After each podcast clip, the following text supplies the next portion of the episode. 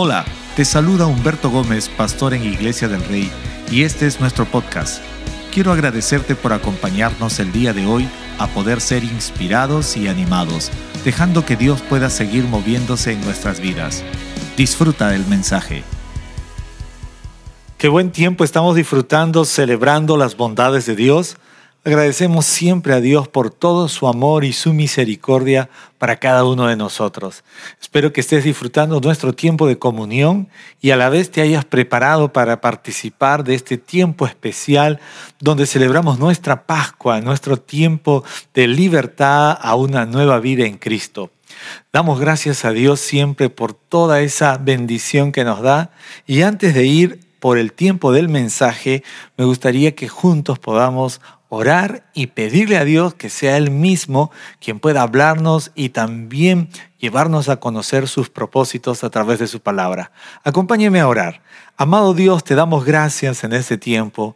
Gracias porque podemos también entender que en esa quietud que tú nos provees y nos das, oh Dios, tú también puedes hablarnos, puedes edificarnos, puedes, Señor, hacer que nuestra vida sea llenada y transformada por tu poder. Oramos, Dios, que seas tú mismo hablándonos a través de tu palabra, que esta palabra nos desafíe, nos transforme y nos lleve a conocer más de tus propósitos. Te lo pedimos en el nombre de Cristo Jesús. Amén. En este tiempo tengo un lindo mensaje que titulé Volviendo a confiar en Dios. Y quisiera que vayamos juntos al libro de jueces en el Antiguo Testamento, el capítulo 8, versículo 23. y unas palabras que Gedeón, un joven, lo dijo en el Antiguo Testamento, dice de esta forma, pero Gedeón respondió, yo no los gobernaré, ni tampoco mi hijo, el Señor los gobernará. Qué bonita declaración la de este joven Gedeón en medio de un ah, tiempo importante donde Dios buscaba líderes, hombres temerosos de Él, para que puedan guiar al pueblo. Y titulé este mensaje volviendo a confiar en Dios porque realmente los que perdemos la fe y los que perdemos nuestra confianza en Dios somos nosotros mismos. Me gusta mirar el pueblo de Israel porque aunque era un pueblo elegido, aunque Dios los había elegido, Dios les había mostrado su poder, Dios les había mostrado su grandeza, aún con todas esas bendiciones, era el pueblo quien se alejaba de Dios, era el pueblo quien dejaba de confiar en Dios y más aún le daba la espalda a Dios. Dice la Biblia en el libro de jueces cómo era o cuál era la condición, más o menos cómo estaba el pueblo de Israel.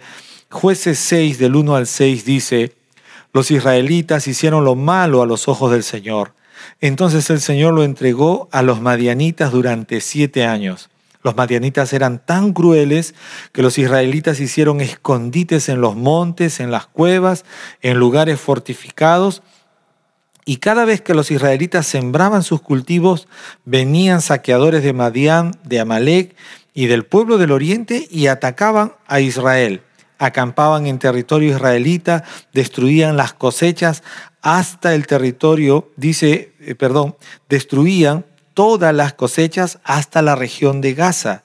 Se llevaban todas las ovejas, las cabras, el ganado, los burros, dejaban a los israelitas sin comer. Wow. Estas multitudes enemigas que venían con sus animales y sus carpas eran como una plaga de langostas.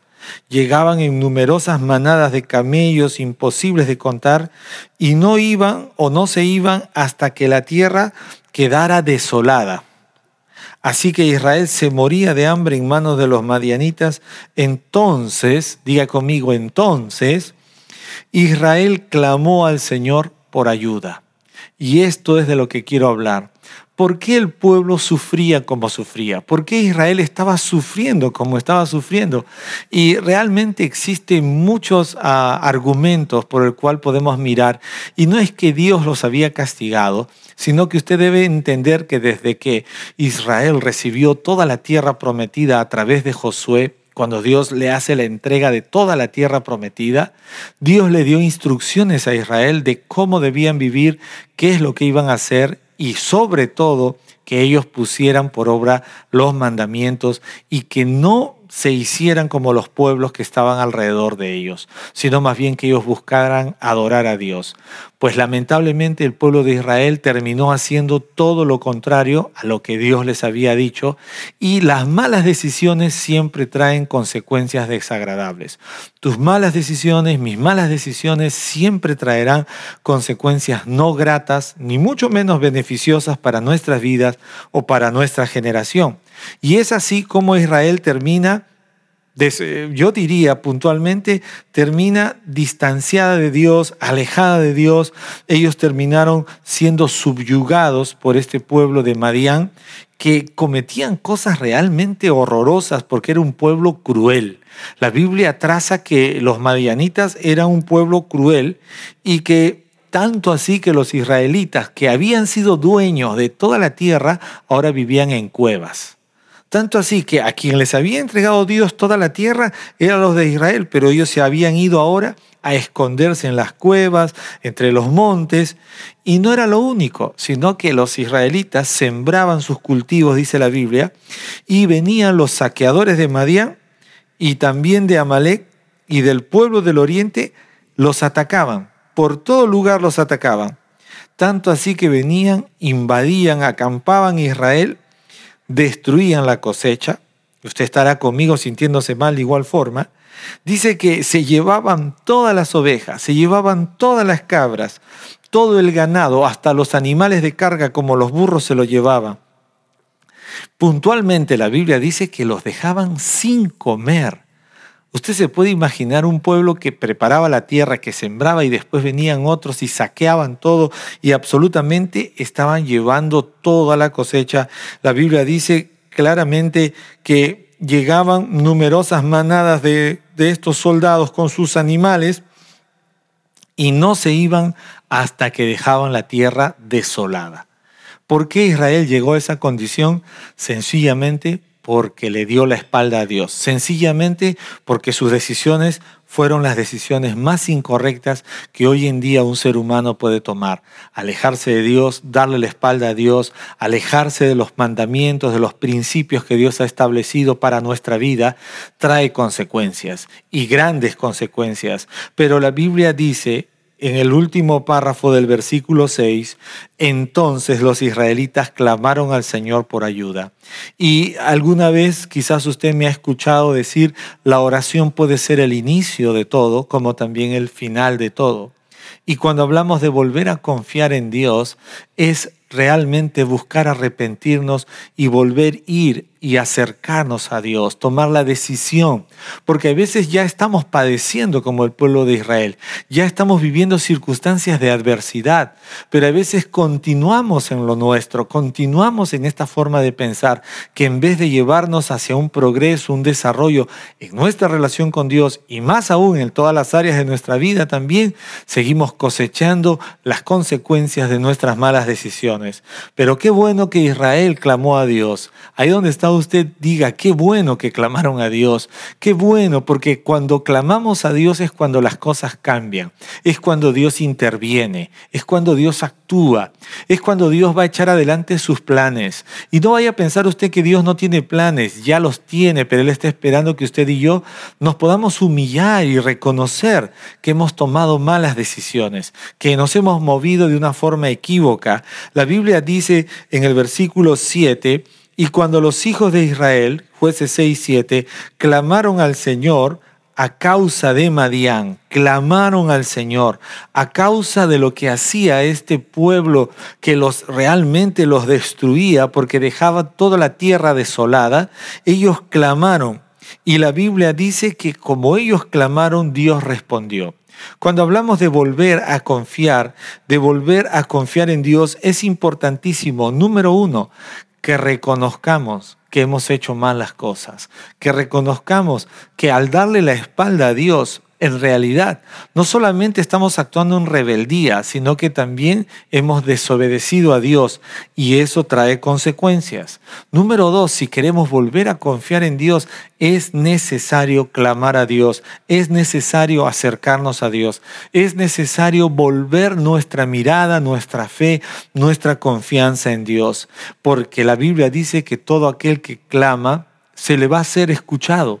Dios va a escuchar cuando usted y yo clamamos. ¿Recuerda usted el libro de Éxodo? El pueblo de Israel estaba esclavo en Egipto y ellos, dice la Biblia, que su clamor llegó hasta lo alto. Entonces, el clamor, cuando usted y yo estamos pasando situaciones de dificultad y sabemos que son consecuencias de nuestras malas decisiones, solo tenemos un camino clamar a Dios, volver a Dios, volver a poner nuestra mirada, nuestra fe, nuestra confianza en Dios, reconocer que no hemos estado haciendo las cosas de manera correcta.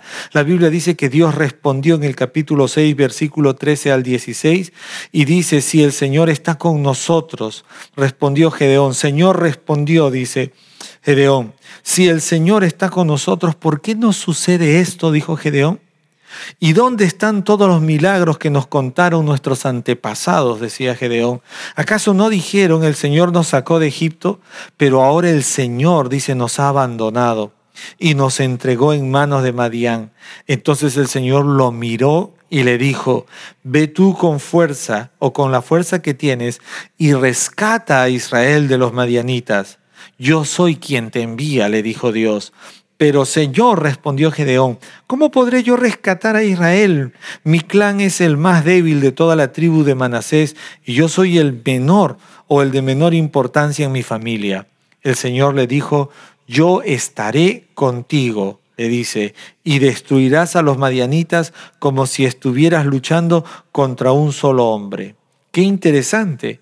Dios va a responder y a quien va a usar va a ser a este joven llamado Gedeón, quien había pensado, al igual que todo el pueblo, que Dios realmente los había abandonado. Pero en realidad el pueblo de Israel estaba en una situación de abandono, no porque Dios los había dejado, sino porque ellos se habían alejado de Dios, porque ellos habían decidido darle la espalda a Dios. Entonces cuando tomamos decisiones equívocas y somos nosotros quienes nos alejamos de Dios, estamos propensos a cualquier adversidad, estamos propensos a cualquier situación y no porque Dios necesariamente tengamos que decir que nos ha castigado, sino porque estamos padeciendo las consecuencias de nuestras decisiones. La Biblia dice claramente que Dios iba a usar a este joven Gedeón para liberar al pueblo y este Gedeón iba a enfrentarse a todos estos ejércitos que venían a oprimir al pueblo de Israel, pero ahora venía un gran desafío. Si bien es cierto, el pueblo había clamado, Gedeón era la respuesta para ese clamor, Gedeón iba a ser el libertador que Dios iba a usar, pero la Biblia dice que una de las cosas que Dios va a empezar a hacer es que recuerden que más o menos Gedeón con 22 mil soldados iba a marchar a enfrentar a este ejército. Y lo milagroso que sucede aquí es que Dios le dice a Gedeón, tienes demasiada, demasiada gente contigo, demasiados guerreros, le dicen jueces 7.2. Así que eh, yo, la verdad, como alguno de ustedes diría que esto suena ilógico. Se dice que ese ejército invasor eran como la arena del mar, eran como las langostas. Ese ejército eran de miles de miles. Y eh, algunos dicen que ese ejército llegaba casi a un millón de personas. Pero Gedeón decide marchar para enfrentarlos con 22 mil soldados. Y mire lo que Dios hace. La Biblia dice que Dios habla con Gedeón y le dice, tienes demasiados guerreros contigo. Si dejo que todos ustedes peleen contra los madianitas, los israelitas se van a jactar ante mí de que salvaron con su propia fuerza. ¿Y cómo es que somos? Porque este pasaje nos hace recordar que muchas veces estamos tratando de llevarnos el crédito o de más aún, tratar de apoyarnos y decir que es por nuestra fuerza que alcanzamos nuestras victorias. Y tengo que decir algo muy importante, las victorias que tú y yo tenemos en nuestra vida personal, matrimonial, familiar, de estudios, de trabajo, de negocios, todas las victorias que tenemos es Dios quien nos da cada una de nuestras victorias. Si bien es cierto, sí, hay esfuerzo, hay talento, hay estudio, pero usted tiene que saber que la victoria viene de Dios. Y Dios no quiere que usted y yo nos jactemos de nuestra fuerza, que somos nosotros o por nosotros, sino más bien que es por la gracia de Dios. La Biblia dice que Dios le cambia toda la jugada a Gedeón y le dice así que 22 mil son muchos. No van a marchar toda esa cantidad porque el pueblo va a terminar jactándose y otra vez van a pecar. Entonces Dios es sabio, habla con Gedeón en el versículo 7 al 8, dice, entonces el Señor le dijo a Gedeón, con estos 300 hombres rescataré a Israel. Con 300 hombres frente a un millón, a un ejército de millón. ¿Cree usted que hay ventaja de poder alcanzar victoria con un ejército de 300 hombres? La Biblia dice, rescataré a Israel y te daré la victoria sobre los madianitas. Envía a todos los demás a su casa, solo 300.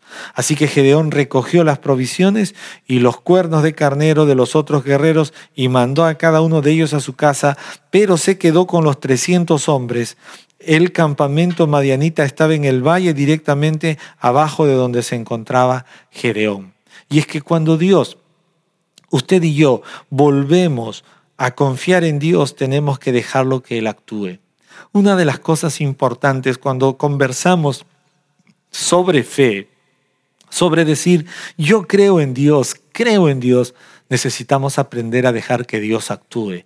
Porque a veces decimos que creemos en Dios, pero terminamos haciendo las cosas a nuestra manera y no en la forma de Dios. Y Dios es tan sabio que marchaba Gedeón con 22 mil y Dios le dijo, no, no lo vas a hacer en tu forma, no vas a pelear esta batalla en tu forma, la vas a pelear en mi forma. Entonces Dios estableció que solo fuera con 300 soldados y con estos 300 soldados Dios le daría la victoria, Dios le daría, ¿sabe qué? Una victoria trascendente, inesperada y lógica, por supuesto, porque nadie quisiera enfrentarse a un ejército de casi eh, un millón de personas con 300 soldados. Es imposible, es imposible que usted y yo podamos eh, especular siquiera una victoria como esa. Pero la Biblia dice claramente que en el versículo 12, los ejércitos de Madián y de Amalek del pueblo del oriente se habían establecido en el valle como un enjambre de langostas. Sus camellos eran como granos de arena a la orilla del mar. Imposible de contar. Imposible de contar. Pero me gusta estas situaciones porque si hay alguien ahora mismo que está ahí conectado y tú quieres volver a confiar en Dios, tienes que aprender a dejar que Dios actúe. Tienes que aprender a dejar que Dios actúe sobre tus imposibles, sobre mis imposibles. Ahora, lo lindo de Dios es que Dios no tiene imposibles.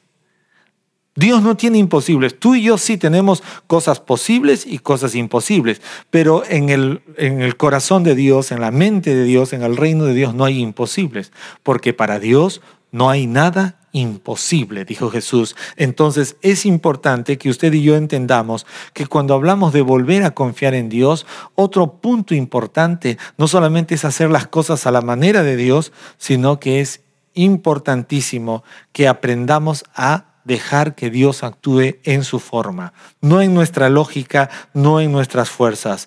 La Biblia dice claramente que Dios puso a Gedeón para enfrentar a este ejército que era incontable.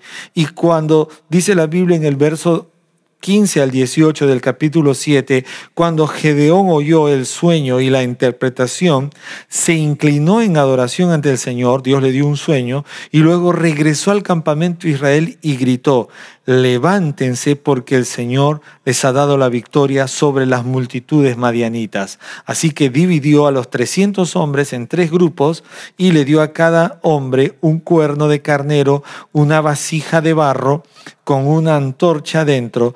Después les dijo, fíjense en mí, cuando yo llegue al límite del campamento, hagan lo mismo que yo, en cuando yo le, y, en cuanto yo y los que están conmigo toquemos los cuernos de carnero, ustedes también toquen sus cuernos alrededor de todo el campamento y griten por el Señor y por Gedeón. Dios iba a darle una victoria atípica, no no, no podría entrar en mi mente que puedas tú derribar o ganarle a un ejército incontable con 300 hombres, pero más aún ahora la estrategia de guerra era completamente sacada de los pelos. Como alguien diría, ¿por qué? Porque Gedeón viene y les dice, los divide en tres, o sea, ya no eran 300 solamente, ahora iban a ser tres grupos de 100 y los divide y los pone, dice, a cada uno con un, un, cuerno de carnero, una vasija de barro y una antorcha.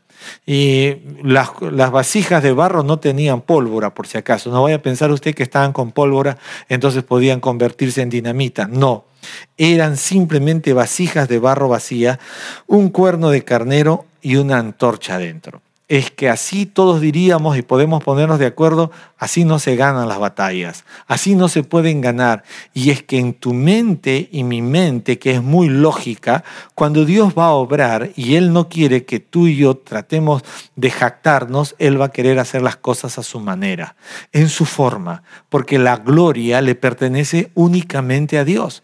La gloria de lo que tú tienes le pertenece únicamente a Dios. El trabajo, los estudios, la familia, los negocios, el matrimonio y todo lo que podamos proyectar, la gloria se la merece solamente Dios. La gloria de todo lo que podemos alcanzar es solo para Dios y Dios no comparte su gloria con nadie. Pero hay algo que usted y yo siempre peligramos y es que muchas veces estamos jactándonos de lo que tenemos. No hagamos esto porque no es del agrado de Dios y necesitamos dejar que Dios actúe de una forma imposible para nuestros imposibles.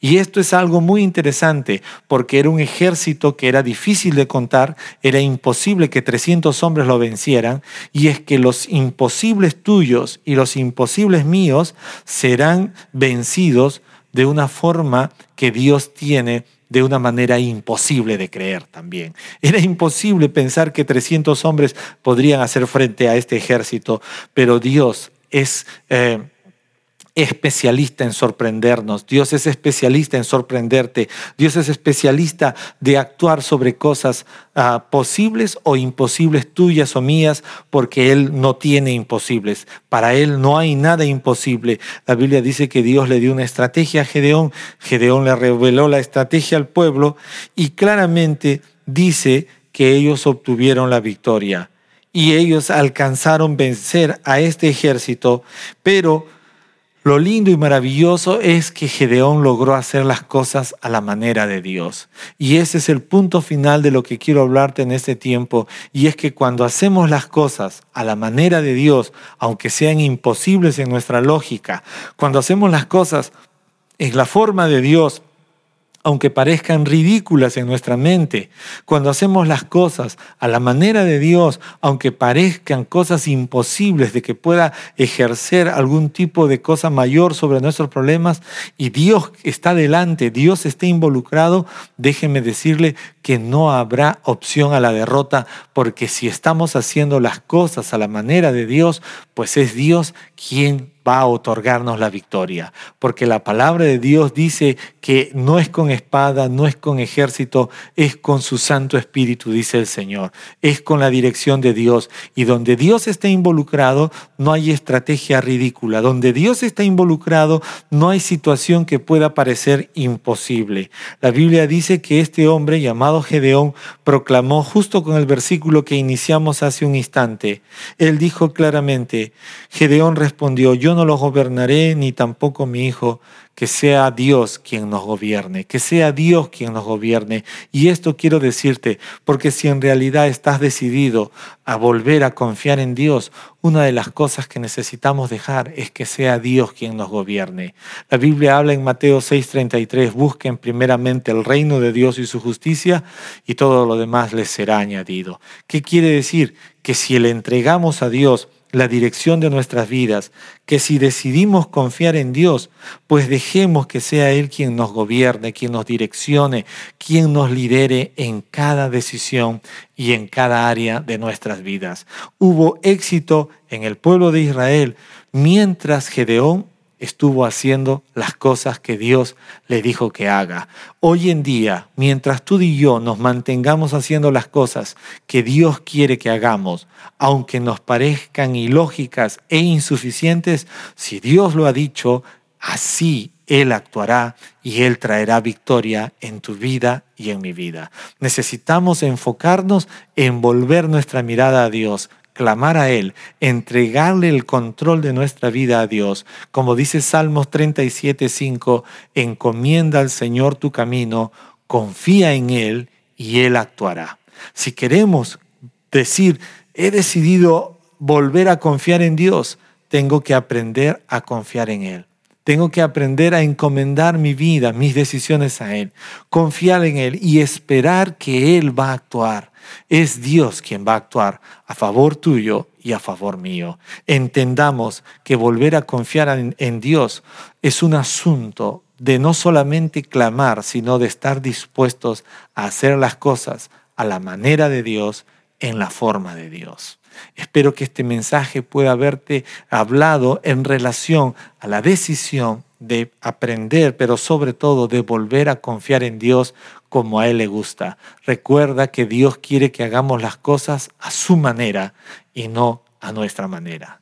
Quisiera que podamos orar por dos grandes razones y una de ellas es que a partir de hoy dejemos, como dice la Escritura, que encomendemos al Señor nuestros caminos, que confiemos en Él y Él actuará. Y si estás viéndonos por primera vez, que puedas decidir confiar en Dios, que ya no te aferres a tus propias fuerzas, sino que a partir de hoy vayamos y busquemos soltarnos en las manos de Dios. Dios te ama. Si estás por primera vez viendo, Él envió a Jesucristo su Hijo para morir por nuestros pecados y para que tú puedas gozar de una vida nueva. Oremos por estas dos grandes razones. Dios, gracias por este tiempo. Señor, reconocemos que muchas veces queremos hacer las cosas a nuestra manera y nos olvidamos realmente que confiar en ti significa hacer las cosas a tu manera, buscar hacer las cosas en tu forma, aunque muchas veces nos parezcan ilógicas o ridículas, pero tú, oh Dios, quieres tener el control de nuestras vidas. Y en este tiempo quiero decirte, queremos decirte, oh Dios, gobierna nuestras vidas, gobierna cada área de nuestras vidas. Te lo pedimos, Dios, en el nombre de Cristo Jesús. Si estás viéndonos por primera vez, Ahí donde estás, quiero animarte a que puedas recibir a Jesucristo como tu Señor y Salvador. Repite esta oración conmigo y dígale, Dios, estoy delante de ti. Y en este momento yo quiero tomar la decisión de empezar a confiar en ti. Y en este instante reconozco que necesito de ti. Necesito tu amor, necesito tu perdón sobre mi vida.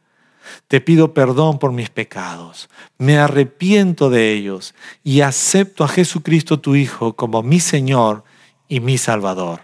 Oh Dios, ahora soy tu Hijo, tú eres mi Padre y quiero vivir confiadamente en ti. Amén. Esperamos que hayas disfrutado este mensaje. No olvides suscribirte y compartirlo con un amigo o familiar. Síguenos en nuestras redes sociales como Iglesia del Rey.